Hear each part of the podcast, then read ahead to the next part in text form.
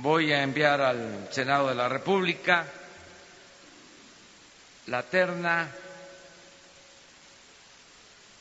de posibles de posible ministro para la Suprema Corte de Justicia.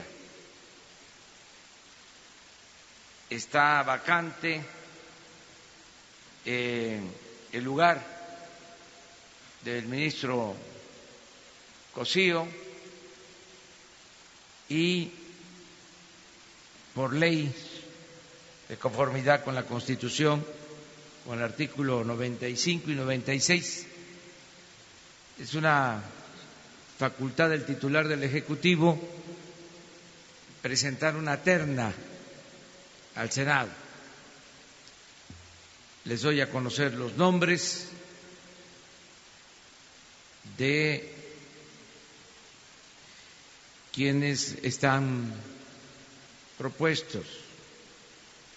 La abogada Loreta Ortiz. Ella es egresada de la Escuela Libre de Derecho,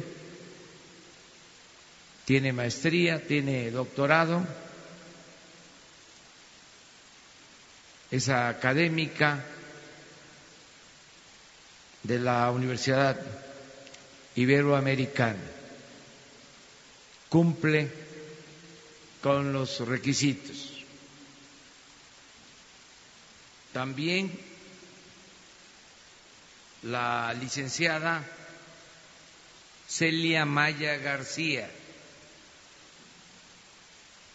Ella es magistrada del Tribunal Superior de Justicia en el estado de Querétaro. es egresada de la Universidad Autónoma de Querétaro,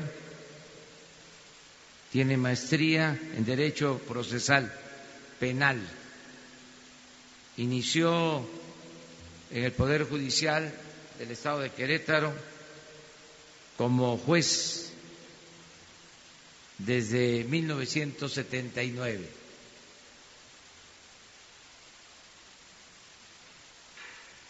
Y el tercer abogado propuesto es el licenciado, también doctor en Derecho por la UNAM, Juan Luis González Alcántara Carranca. Él, entre otras funciones,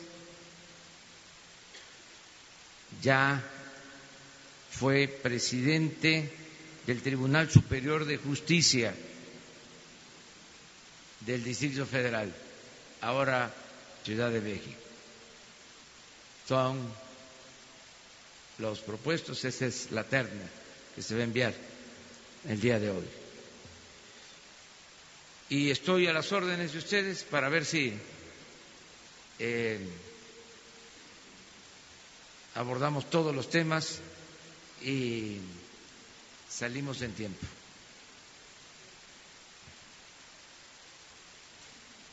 Buenos días, presidente Rodrigo Muñoz del canal del Congreso de la Ciudad de México. Mi pregunta es, eh, ayer ya llegó a la Cámara de Diputados y parece que hoy en el Pleno se aprobará la ley de la Fiscalía General, un tema que en lo particular los empresarios, pues eh, incluso ayer que se renombró a Gustavo Doyos como presidente de la Coparmex, pues es un tema que no les ha parecido tanto e incluso tienen una iniciativa para que esta sea una fiscalía autónoma. ¿Cómo será este procedimiento? ¿Lo seguirá apoyando usted desde el Ejecutivo? Y bueno, saber su opinión sobre estos, bueno, ya lo dijo, pero sobre estos tres ministros en general.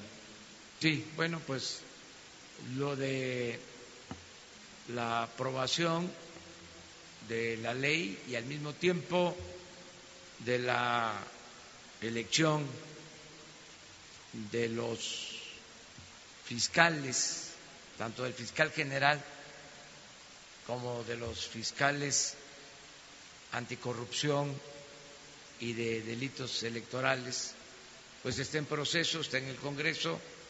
Nosotros Em, en su momento vamos a presentar también la terna, en el caso de la Fiscalía General, de acuerdo al procedimiento, se, se presenta una terna en el Senado.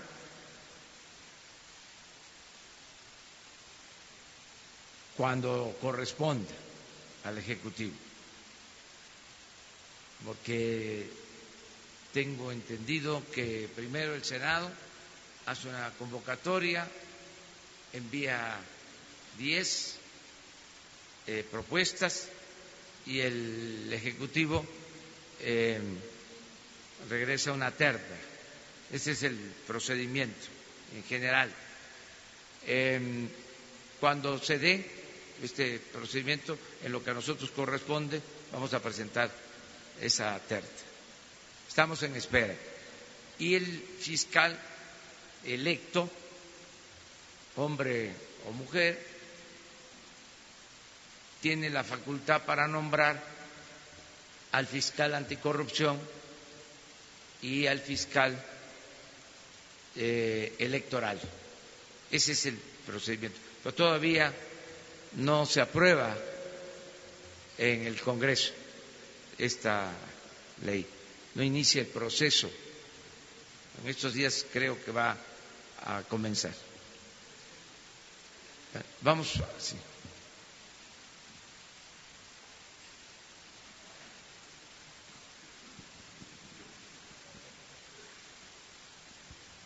Buenos días, Sara Pablo de Radio Fórmula. Presidente, preguntarle por el tema de los bonos. Ayer un grupo de tenedores de bonos pues decía que no estaba de acuerdo de lo del aeropuerto con esta propuesta que ustedes están haciendo para la recompra.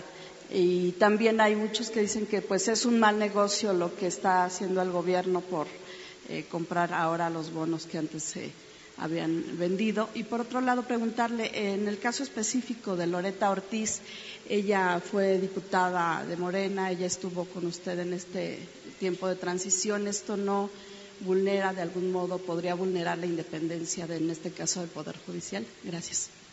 Bueno, en el caso de los bonos es un asunto de Hacienda, ya lo expresé, es el libre mercado. Nosotros vamos a respaldar los compromisos que se tienen con inversionistas, lo dije desde el principio, vamos a garantizar el pago de esos bonos como gobierno federal. Todas esas inversiones están seguras. Acerca del el precio de los bonos, pues eso tiene que ver con el mercado. Y respetamos los cambios que se den en el mercado. La Secretaría de Hacienda es la que se ocupa de este asunto. Acerca de la propuesta de los posibles eh, o del posible nuevo ministro de la Corte, pues eso lo van a decidir los senadores. Yo presento una terna, eh, todos cumplen legalmente, les tengo confianza, por eso los estoy proponiendo, es gente honesta, son abogados, pues eh, de primer orden, los tres, dos mujeres y un hombre y los senadores libremente van a decidir. Estamos también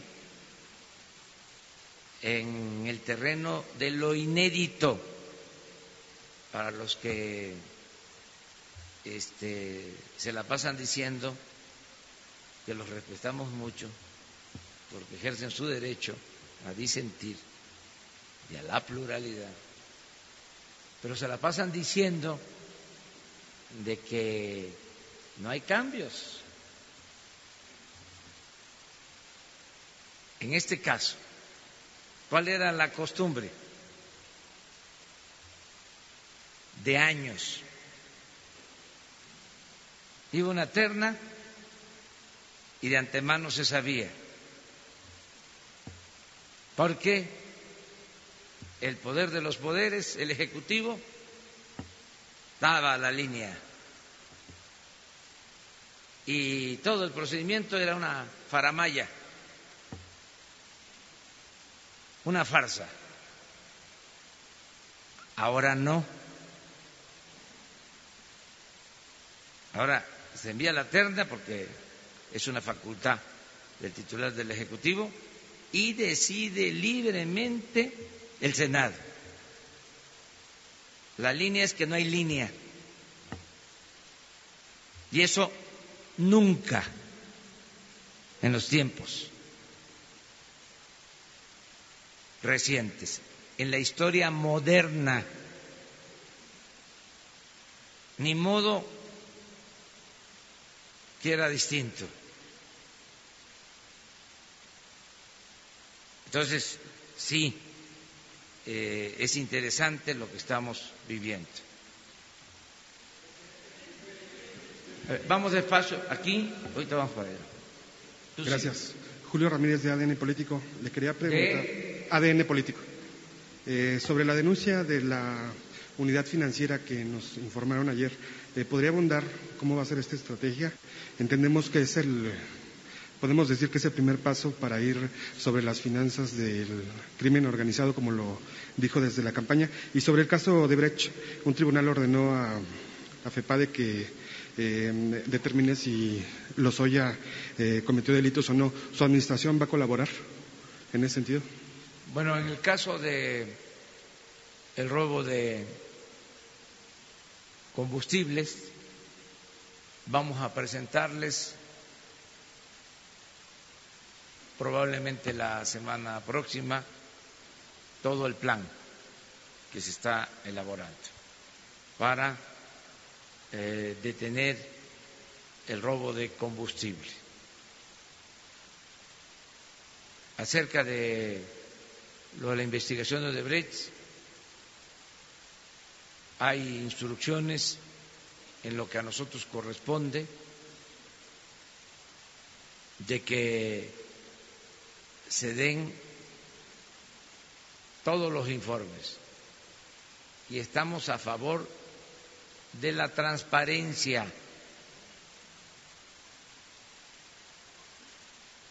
Lo único que se tiene que cuidar es no dar motivo para que si la Procuraduría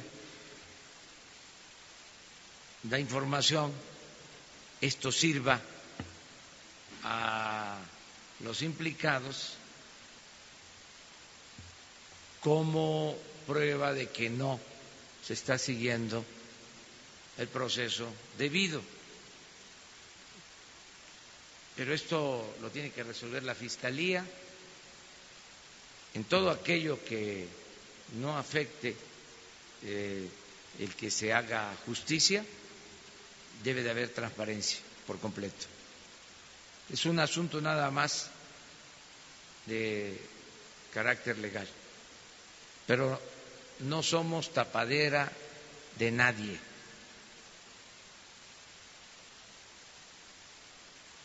Ahora sí, vamos. Presidente, buenos días. Jorge Monroy del periódico El Economista. Quisiera preguntarle ya eh, si tiene ya la fecha para la presentación del proyecto de presupuesto, el paquete económico, el Congreso, qué fecha sería y si nos pudiera adelantar los lineamientos generales en términos de el precio del barril de petróleo, el precio del dólar, también eh, preguntarle acerca de si va a haber superávit eh, financiero como se había venido haciendo en los últimos días e insistirle finalmente en el tema de los bonos. Eh, ¿Usted cree que esto no pueda eh, desencadenar en un conflicto y poderse detener el proyecto de Santa Lucía? Gracias. Bueno, acerca del presupuesto, tenemos como plazo el día 15 de este mes. Ya se está elaborando el presupuesto. Les adelanto que vamos avanzados. No se va a contemplar en la ley de ingresos porque son estos dos proyectos que se envían al mismo tiempo, la ley de ingresos y el presupuesto. En el caso de la ley de ingresos no se van a contemplar aumentos de impuestos ni impuestos nuevos. Es prácticamente lo mismo con las proyecciones de ingresos que se puedan este, contemplar. Nos vamos a apoyar mucho en las directrices del Banco de México, es decir, lo que el Banco de México estime en inflación, lo que el Banco de México eh, considere como marco de referencia en lo macroeconómico. En lo específico, en lo que tiene que ver con el presupuesto, se garantiza que se va a pagar el servicio de deuda completo, alrededor de 800 mil millones de pesos. Se garantiza por completo todo lo relacionado con pensiones y jubilaciones, que son otros 800 mil millones de pesos comprometidos. Se garantiza que se va a pagar la nómina a todos los trabajadores del gobierno con aumentos en los sueldos de los trabajadores que ganan hasta menos de 20 mil pesos al mes. La instrucción que tienen en Hacienda es aumentar inflación más tres puntos a los que ganan menos de diez mil pesos. De diez a quince, inflación más dos. Y de quince a veinte, inflación más uno. En ningún caso los aumentos van a estar abajo de la inflación solo se reducen los sueldos de conformidad con el artículo 127 de la Constitución de los altos funcionarios públicos.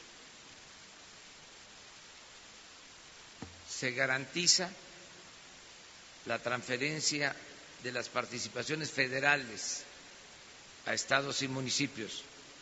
Ayer lo mencionaba con incrementos en términos cuantitativos del 10% y en términos reales del 7%.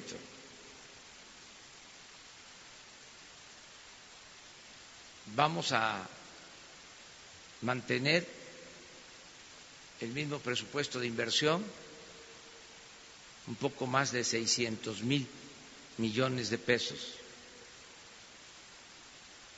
Se va a reducir el gasto de operación del gobierno por el plan de austeridad, porque vamos a tener más inversión en proyectos productivos para la creación de empleos. Y se va a financiar todo el programa de bienestar,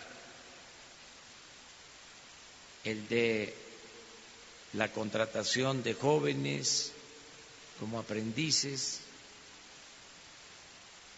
se van a otorgar alrededor de 10 millones de becas a estudiantes en todos los niveles de escolaridad, aumenta la pensión a los adultos mayores al doble en los estados donde se les entrega la mitad de lo que recibe el adulto mayor en la Ciudad de México y muchas otras acciones. Eso en general, lo relacionado con los bonos, ya lo expuse y seguramente la Secretaría de Hacienda les va a dar información sobre esto.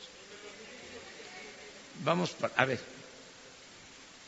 Buen día, presidente. Eric Pinto de Capital 21. Oiga, precisamente sobre este tema que hablaba del nuevo presupuesto y lo que va a mandar a los estados.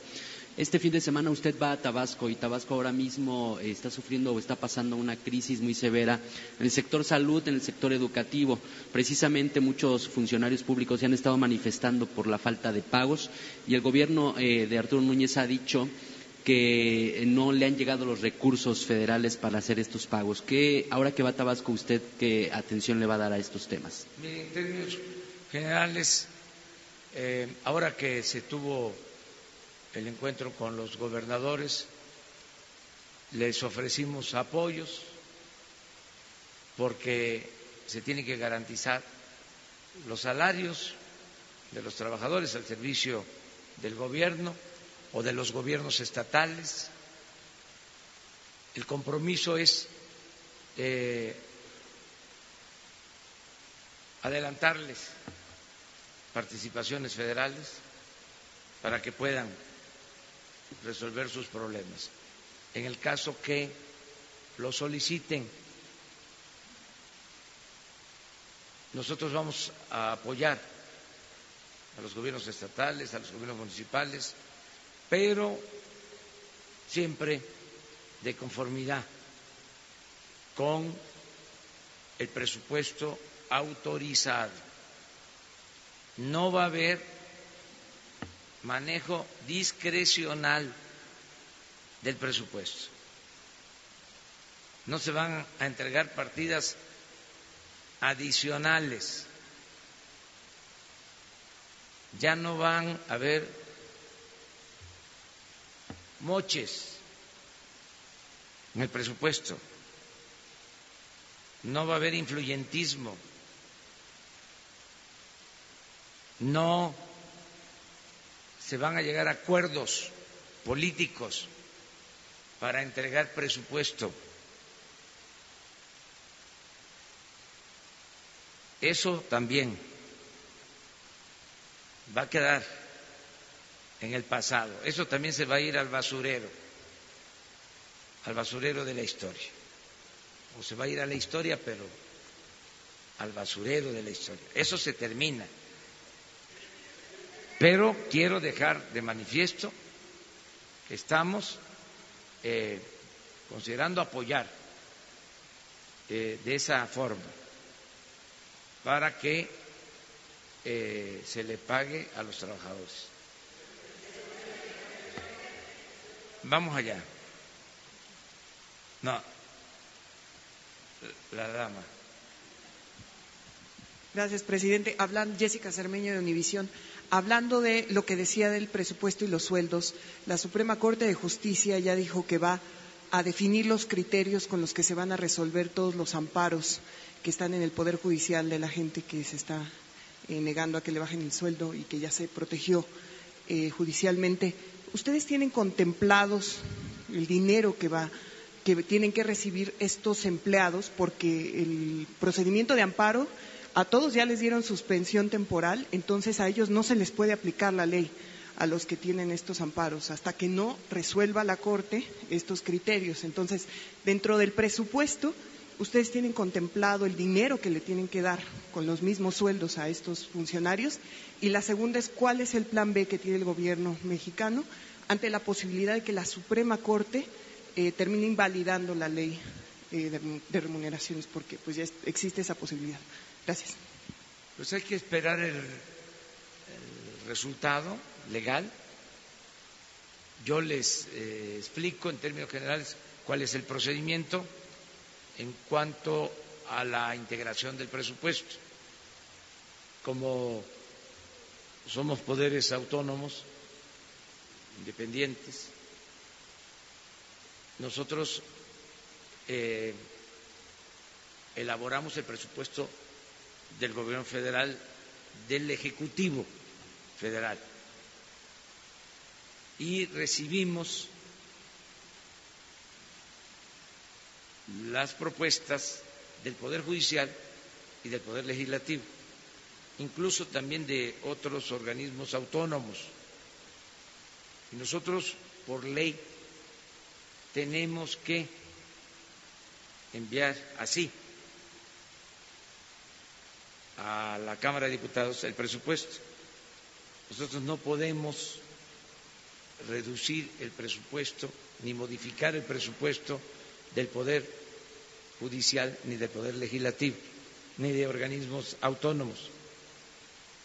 Esto lo puede hacer el Congreso y en particular la Cámara de Diputados, porque es facultad exclusiva de la Cámara de Diputados la aprobación del presupuesto.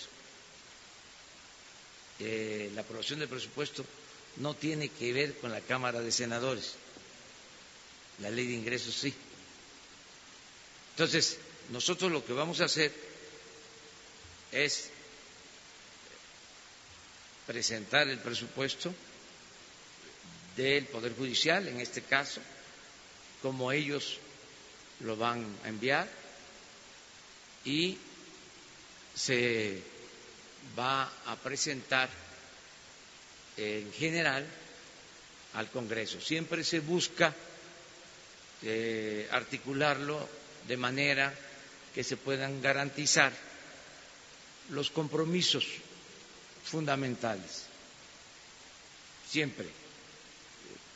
Y va a ser eh, la Cámara de Diputados la que va a decidir en definitiva. Eh,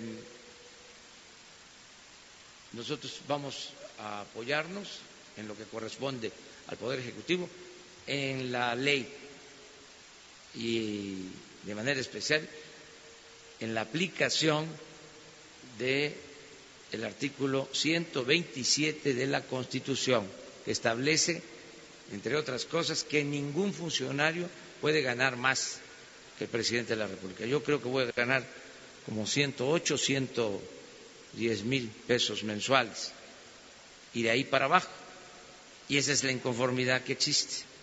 Porque este, hay muchos funcionarios de arriba en el Poder Judicial y también en el Poder Ejecutivo, y lo sabía también en el Poder Legislativo, que estaban hasta dos, tres, cuatro veces arriba de eh, este tope. Aclaro que no solo sueldo, porque se establecía un sueldo y además habían compensaciones, bonos y otras prebendas que en conjunto llegaban a significar ingresos de 500, de 600 mil pesos mensuales. Entonces, eso es lo que se está corrigiendo en el marco de la ley. Yo voy a ser respetuoso de lo que decidan los jueces en esta materia, pero eh, creo que no puede haber gobierno rico con pueblo pobre. No es posible que un servidor público gane 600 mil pesos mensuales y que además todavía se diga que es el encargado de impartir justicia. Se me hace una contradicción. Eso no puede seguir pasando en nuestro país. Es mi derecho a expresarme, pero al mismo tiempo yo voy a respetar la decisión de eh, los jueces eh, y de la instancia judicial que resuelva sobre este asunto, porque lo otro también lo aviso, ya hay Estado de Derecho, que no había, era un Estado de chueco, ahora hay Estado de Derecho. En medio. Ah, sí, ¿verdad? Ya, bueno, este, acuérdense de la recomendación respetuosa, ¿no? Fraterna, de eh, que se socialice eh, la información, que todos puedan preguntar. Sí, ¿verdad? Bueno, adelante. Buenos días, presidente. En preguntarle em, sobre la terna, ¿cómo es que se garantizaría la autonomía tomando en cuenta de que, pues, bueno, va a decidirlo al final el Senado, pero también tienen mayoría en el Senado? ¿Cómo es que se garantizaría que, pues, no se haría uso de esa mayoría, pues, para apoyar una propuesta que usted está enviando? Y la otra, hoy se desclasifica un video del, que en donde muestra cómo fue el asesinato de Luis Donaldo Colosio. Preguntarle usted si en algún momento va a ordenar que se desclasifiquen también videos o material este cuanto antes sobre el caso Ayotzinapa dado que pues es este ya se aprobó también la comisión de la verdad y es uno de los puntos a tratar en el decreto. Gracias. Sí este, pues eh, en el Senado cada senador es libre, son representantes del pueblo, de las entidades federativas, y ellos van a decidir bajo palabra de decir verdad no hay línea, no vamos a mentir, no vamos a robar, no vamos a traicionar al pueblo. Entonces se envía la terna. Si existía la mala costumbre, porque nos estamos enfrentando a eso, como estamos en el terreno de lo inédito, hay muchos que dicen, ¿será? Este, o es tirar la piedra y esconder la mano, o el doble discurso, la hipocresía, nada de eso. Se termina la politiquería. Ya el poder ejecutivo no es el poder de los poderes. Entonces hay libertad completa, no hay tutelaje, no hay línea, no hay indicación. Y los que todavía lo duden, pues que se vayan acostumbrando acerca de la información sobre el asesinato de Luis Donaldo Colosio, no tengo los elementos, cuando yo tenga toda la información, yo respondo sobre esto. Sí les puedo decir en el caso de Ayotzinapa que se va a crear la comisión y tienen todo el apoyo. No se va a ocultar absolutamente nada la comisión va a tener toda la información hasta llegar a la verdad.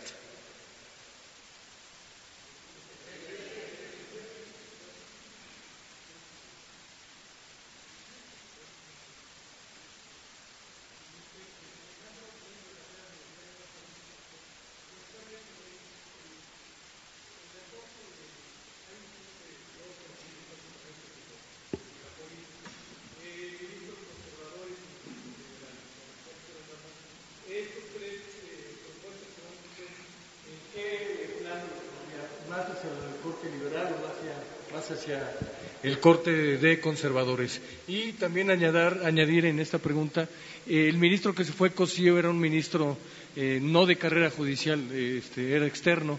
En las propuestas que hacen yo no veo ninguno de carrera judicial. Carrera judicial a lo mejor local, pero no en, en el marco federal. ¿Se tomó esto como criterio como si fuese una cuota para un ministro externo? Bueno, este, sobre las características que deben de tener los jueces y en este caso los ministros, yo lo que pienso que deben de ser eh, mujeres, hombres íntegros, eh, verdaderos jueces que actúen con absoluta libertad, que no acepten consigna de nadie, que no sean serviles, que no sean sumisos, que no estén al servicio de grupos de intereses creados, que sean honestos y que apliquen, en este caso sí, el criterio de los liberales del siglo XIX, de la mejor época que se tuvo, que fue el periodo de la República restaurada, diez años que en México se gobernó de acuerdo a la Constitución, a las leyes, que hubo división, que hubo equilibrio de poderes, que hubo la prensa más libre y más inteligente que se haya tenido hasta nuestros días.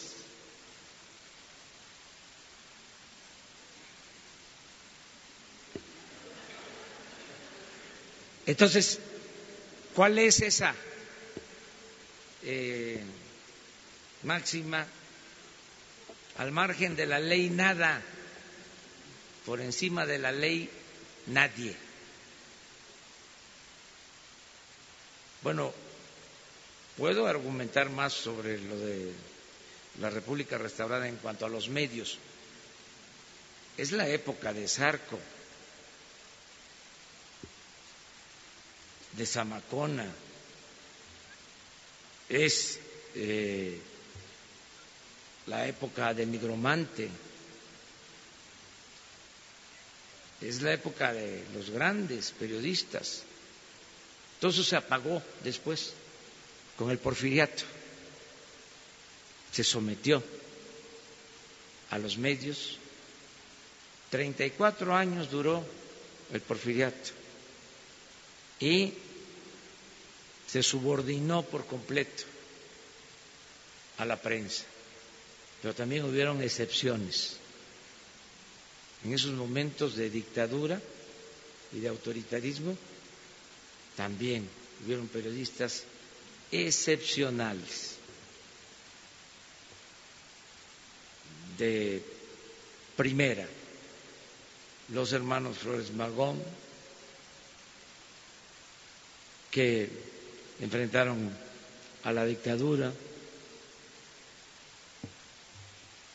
los del hijo del aguizote,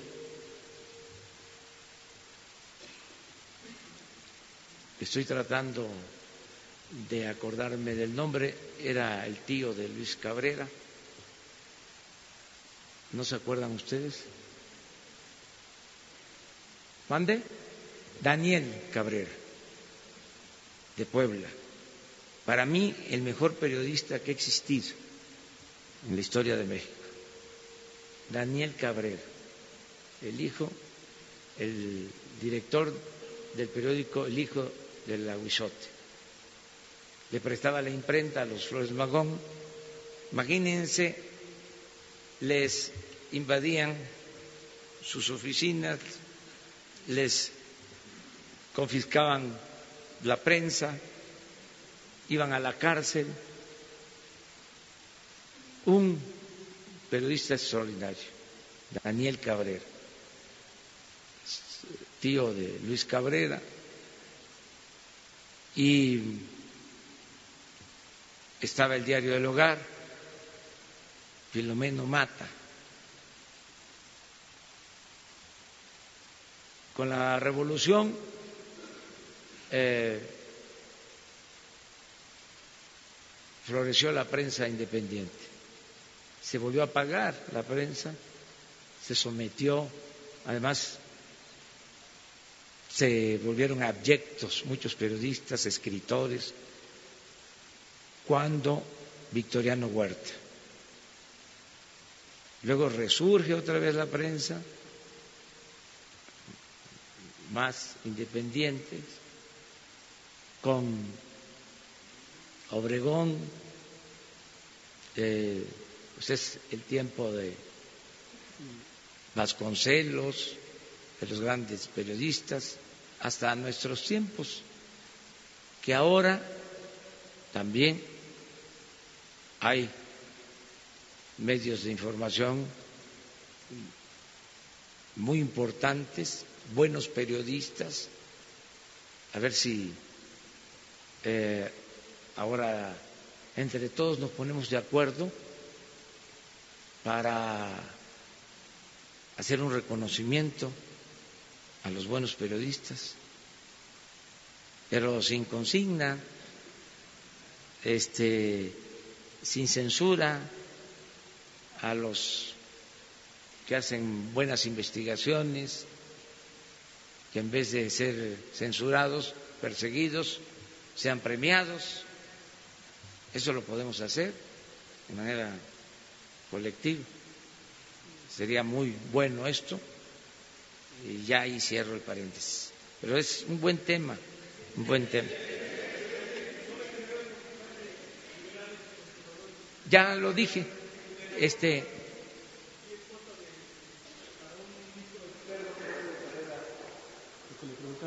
no lo exige la ley.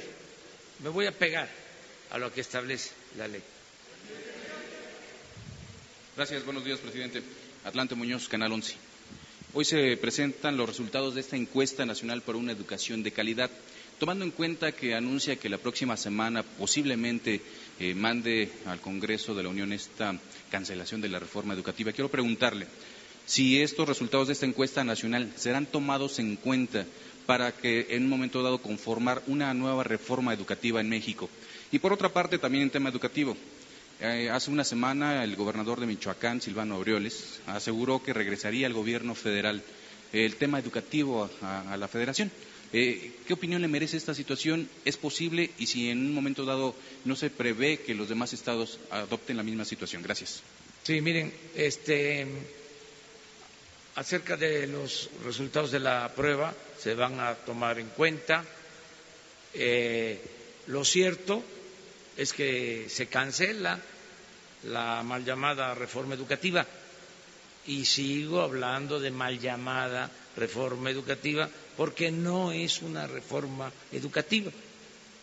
Si acaso es una reforma laboral que si se eh, analiza eh, en su esencia no tiene nada que ver con mejorar la calidad de la enseñanza y mucho menos para garantizar el acceso a la educación a todos. Eh, por eso engañaron poniéndole ese nombre. No tiene nada que ver con la reforma educativa. Además, si fuese una reforma educativa, tendrían que contar con el apoyo de los maestros. No se puede imponer una reforma educativa sin los maestros. Siempre lo he dicho, el que transmite el conocimiento en el aula es el maestro. Y tan no es una reforma educativa que la impusieron en contra de la voluntad de los maestros porque la verdad no hay nada para mejorar la calidad de la enseñanza, nada que requiera de que el maestro mejore sus eh, formas de enseñanza o que cambien los métodos de enseñanza, de enseñanza-aprendizaje. no hay nada de eso. Entonces, vamos ahora a garantizar que haya el derecho a la educación y que se mejore la calidad de la enseñanza. Y lo vamos a hacer con los maestros y con los padres de familia, pero va a ser para mejorar de verdad la educación. Entonces, eh, vamos hacia allá.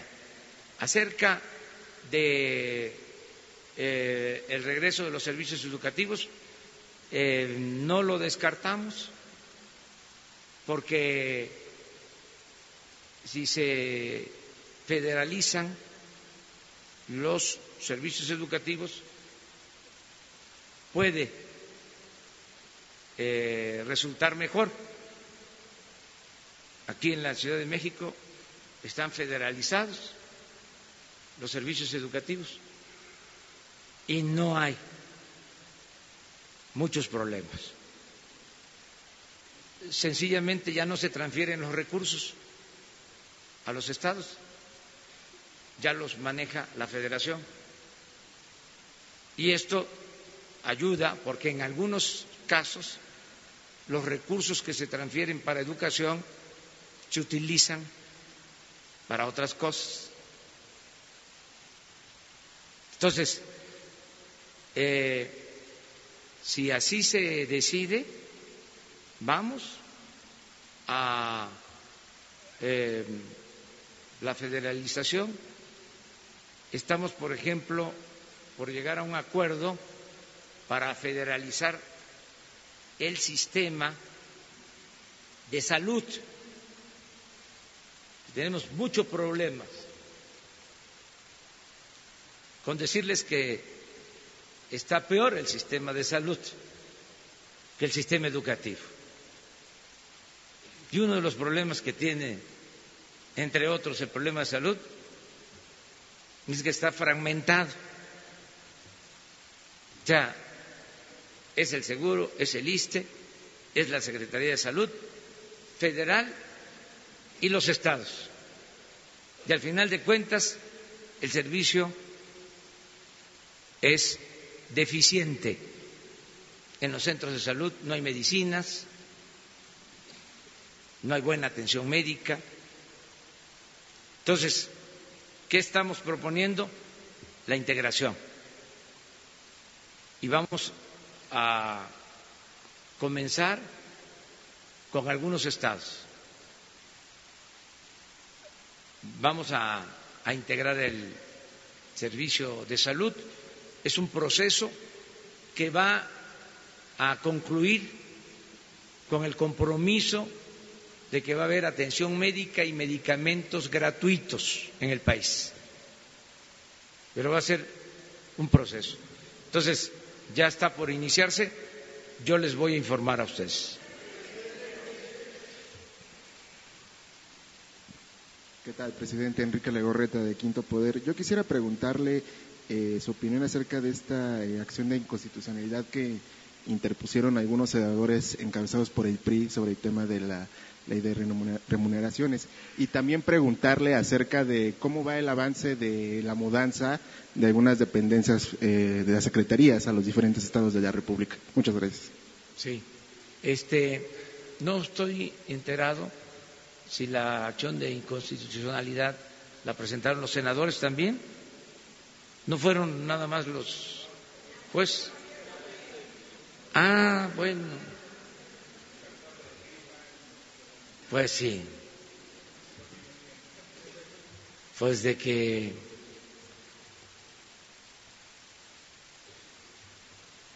se quieren seguir rayando. No, eh, están en su derecho. Están en su derecho y que la instancia correspondiente resuelva. Bueno, lo de las secretarías va, es un compromiso, eh, lo reafirmé en el Zócalo, va a ser un proceso no obligatorio, va a ser voluntario, porque eh, si no van a empezar a hacer manifestaciones de algo que no se va a llevar a cabo sin acuerdo, sin consulta, sin eh, eh, la voluntad de los trabajadores. No es eh, una ley, un decreto para trasladar las secretarías y que vean los trabajadores cómo le hacen, porque si no se mudan, si no se van al estado en donde va a estar la secretaría, se quedarían sin empleo. No, eso no. Además, quiero comentarles algo que es importante para que se sepa. Como no van a haber ya delegaciones del gobierno federal en los estados, solo una, y habían hasta 60, 80. Si un candidato de un partido no ganaba, se le mandaba de delegado del ISTE. Por poner un ejemplo, ¿eh? o a cualquier otra dependencia. Entonces ya no va a existir eso. Entonces, un delegado y se respeta a los trabajadores de base de todas las delegaciones de los gobiernos del gobierno federal. Todos los trabajadores del gobierno federal de base y sindicalizados tienen garantizado su trabajo. Nada más es arriba. Entonces, en el proceso de descentralización, se va la Secretaría de Energía a Tabasco, pues eh, allá va a haber muchos trabajadores de otras dependencias. Puede ser que el gobierno federal en Tabasco tenga alrededor de tres mil, cuatro mil trabajadores. Entonces, es un proceso de cambio de una secretaría a otra con los mismos derechos. Se va la Secretaría de Medio Ambiente a Yucatán, allá también deben haber tres mil trabajadores de base sindicalizados. Entonces, no es tan necesario el que se vayan de la Ciudad de México. Se va a turismo a Quintana Roo, lo mismo. Hay dos mil, tres mil trabajadores del gobierno federal.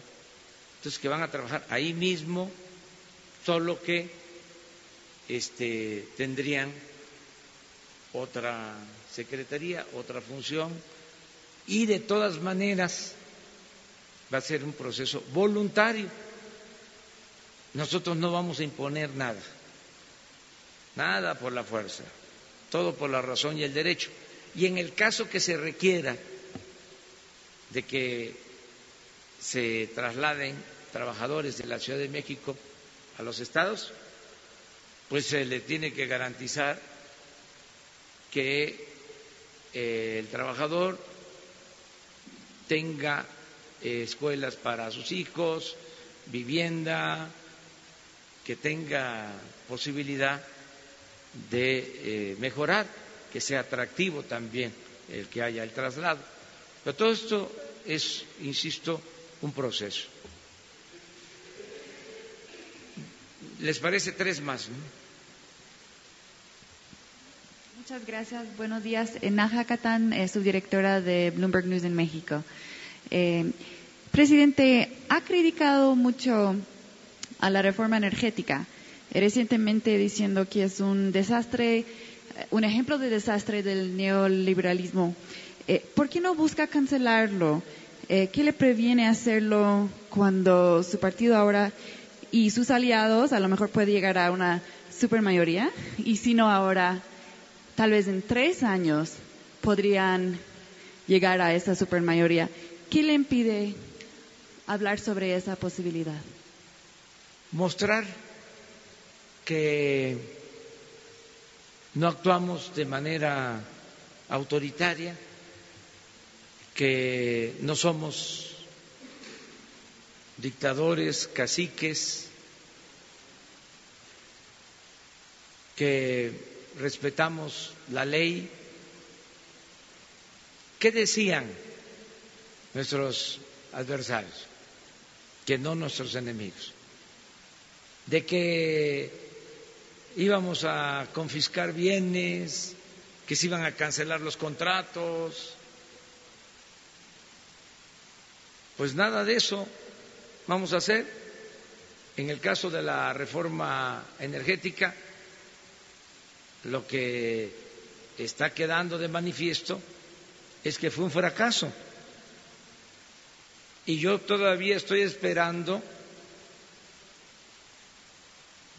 a los defensores de esta reforma, lo estoy esperando para que hagan un ofrecimiento de disculpa al pueblo de México. Porque se acuerdan cómo bombardearon con opiniones de que iba a ser la salvación de México la reforma energética y fue un rotundo fracaso, con datos. Esto no es un asunto ideológico. Decían que para estos días íbamos a estar produciendo tres millones de barriles diarios y se están extrayendo un millón setecientos sesenta mil barriles diarios, como 42% menos de lo estimado. Si eso no es un fracaso, ¿qué lo es? Una gran mentira y estén considerando de las leyes. Está escrito. Y estamos hablando de menos de dos, de un millón ochocientos mil barriles diarios y con tendencia a la baja. Porque ya tenemos un plan para detener esa caída y les queremos demostrar que además de otras cositas son muy ineficientes. ¿A poco no es importante dejar de manifiesto que no solo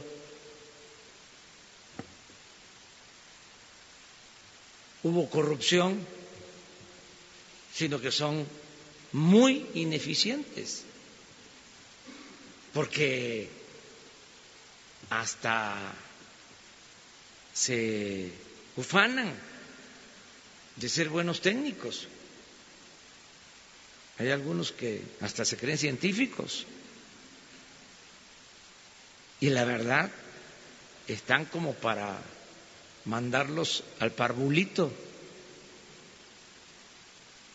Fue un desastre. No solo en la reforma energética, la política económica.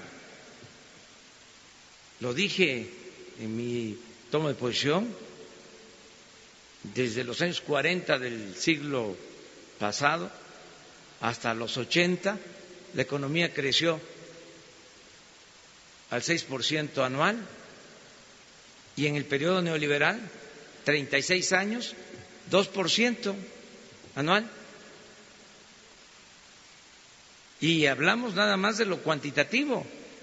A ver que me expliquen por qué vamos a seguir con una política fracasada, solo porque beneficia a una minoría, solo porque permite el saqueo de una nación. No, rotundamente no. Esto cambió.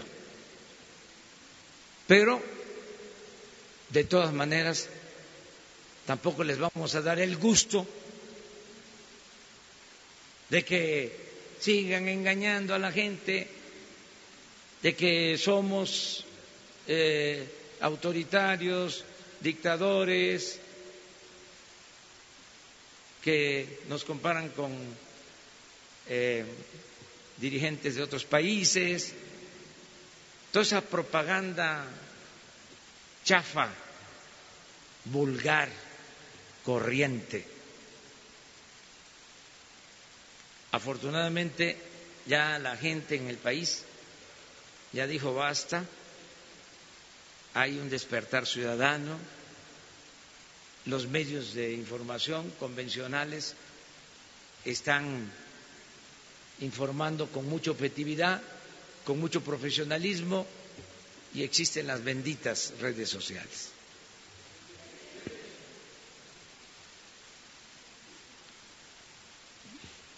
Y ya te preparas tú, contigo terminamos.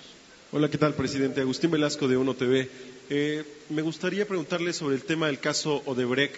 Entonces, lo que usted está planteando es desclasificar la investigación que la Procuraduría en la pasada administración clasificó por al menos cinco años y la segunda en este sentido de que la, vida pública sea más transparente. Eh, ¿Cuál es su agenda del día de hoy? Gracias. Este, sí, no ocultar nada, no ser tapadera, solo cuidar procedimientos que puedan servir al inculpado para eh,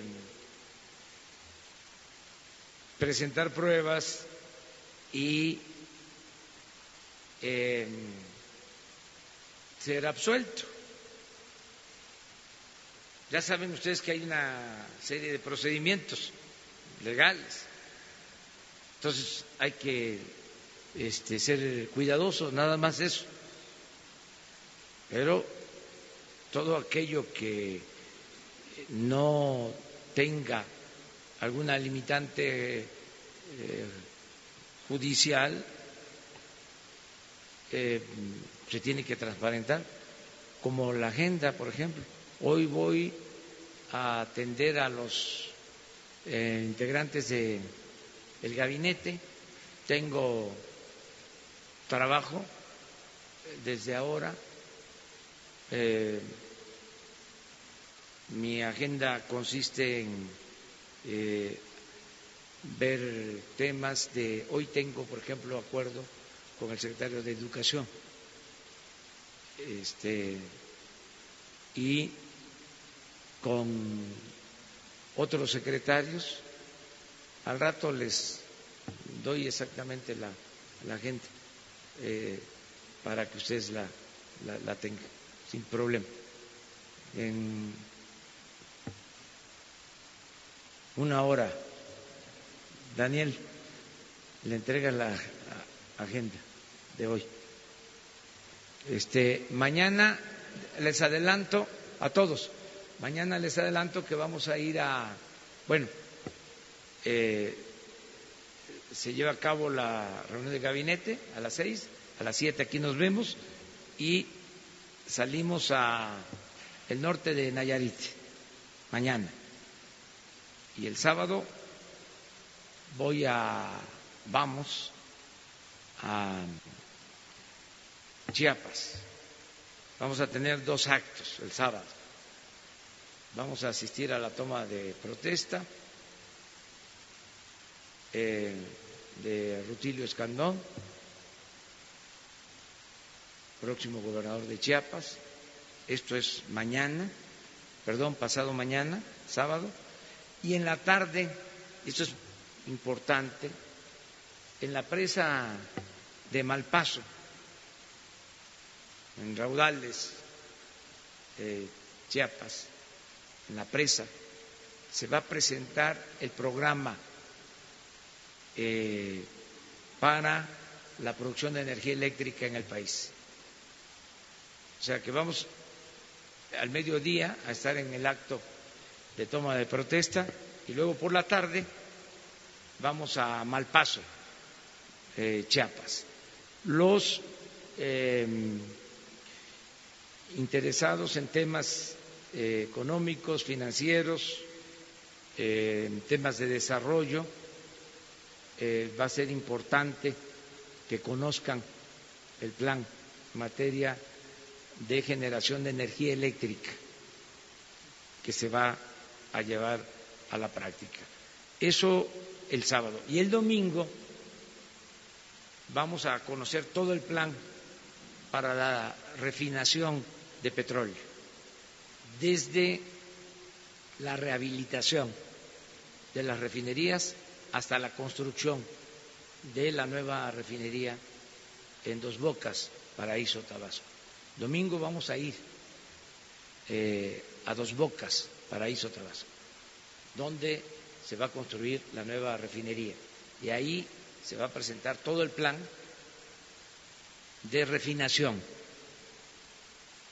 Eh, la semana próxima vamos a hacer lo mismo, vamos a estar aquí eh, de lunes a viernes y terminando la reunión del viernes vamos a gira, eh, vamos de nuevo al sureste, pero a tratar otros temas. Vamos a salud, a tratar el tema de salud precisamente en Yucatán. Vamos a Ciudad del Carmen para el inicio de la perforación de pozos petroleros, para dar a conocer el plan sobre extracción de petróleo que ya inició y eh, vamos a iniciar el proyecto del tren Maya. Esto en Palenque, el domingo, de este domingo en ocho. Entonces ya les adelanto todo esto. No, sábado y domingo sí va a haber, pero a, dónde nos acompaña. ¿Sí? Va a haber información. Diario. Sí, sin ningún problema. Muchas gracias.